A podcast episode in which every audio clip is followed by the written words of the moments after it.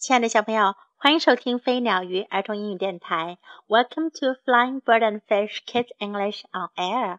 This is Jessie. 今天 Jessie 老师要为你讲的故事是《Fly Away》，飞走了。One day, a boy was playing in his yard. 有一天，一个男孩在他的院子里玩。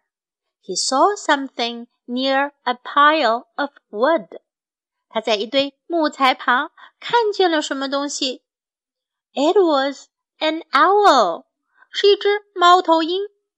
The owl was hurt，猫头鹰受伤了。The boy yelled for his dad，男孩大声的叫爸爸。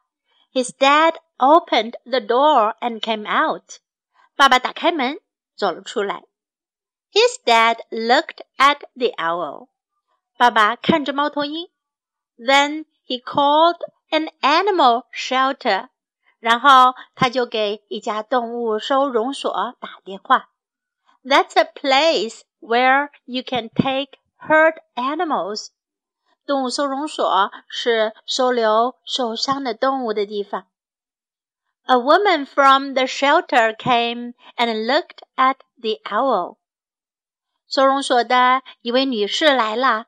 他看着猫头鹰，Its wing was broken，它的翅膀折断了。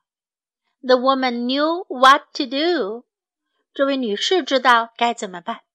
She put the owl in a cage and took it back to the shelter。她把猫头鹰放进了一个笼子里，把它带回了收容所。The woman made sure the owl was resting and warm。 女士确保猫头鹰能够好好的休息，并且保持温暖。She fixed its wing，她还给它医好了翅膀。It was time to feed the owl，是时间喂猫头鹰了。The woman gave the owl mice，女士给猫头鹰吃老鼠。Owls like mice，猫头鹰喜欢老鼠。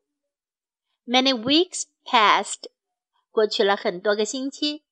Finally, the owl could fly. 最后，猫头鹰可以飞了。His wing was better. 它的翅膀好多了。He should go back into the wild. 他应该回去野外。The woman called the boy who found the owl. 女士给找到猫头鹰的男孩打电话。 it was time to let the owl go. 是时间让猫头鹰走了。The boy and his dad went to meet the woman near a forest. 男孩和他的爸爸到靠近森林的地方去见那名女士。Time to fly away, said the woman. 女士说：“是时间飞走了。” The boy loved watching the owl fly high. 男孩很喜欢看到猫头鹰飞得高高的。They all waved. Goodbye, they shouted. 他们都挥手，他们大喊再见。在这个故事当中，我们能学到哪些呢？A pile of wood，一堆木材。Pile 是一堆的意思。A a pile of wood，a pile of wood。 如果说 a pile of books 是什么意思呢？对了，是一堆书。A pile of books. The owl was hurt. 猫头鹰受伤了。The owl was hurt. The owl was hurt. Open the door. 打开门。Open the door. Open the door. Its wing was broken. 它的翅膀折断了。Its wing was broken. Its wing was broken. The woman knew what to do. 女士知道该做什么。The woman knew what to do. The woman knew what to do. It was time to feed the owl. 是时间喂猫头鹰了。It was time to feed the owl. It was time to feed the owl. Many weeks passed. 许多个星期过去了。Many weeks passed. Many weeks passed. Many weeks passed. Finally, the owl could fly.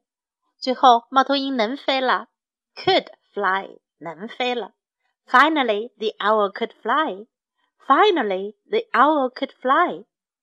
It was time to let the owl go. 是时间让猫头鹰走了。It was time to let the owl go. It was time to let the owl go. Time to fly away.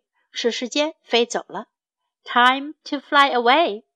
Time to fly away. Now let's listen to the story once again. Fly Away by Rhonda Greenberg. Illustrated by Chad Thompson.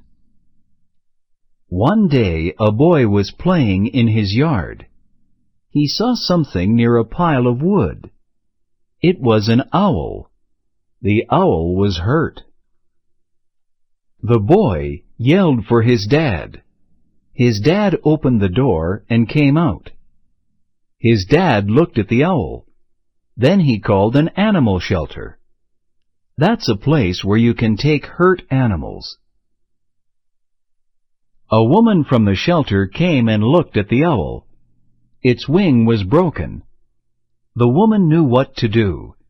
She put the owl in a cage and took it back to the shelter. The woman made sure the owl was resting and warm. She fixed its wing. It was time to feed the owl. The woman gave the owl mice. Owls like mice. Many weeks passed. Finally the owl could fly. His wing was better. He should go back into the wild. The woman called the boy who found the owl. It was time to let the owl go. The boy and his dad went to meet the woman near a forest. Time to fly away, said the woman. The boy loved watching the owl fly high. They all waved. Goodbye, they shouted.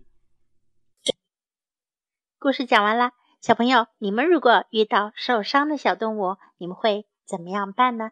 Do you know what to do？你们知道该做什么吗？Now time to say goodbye.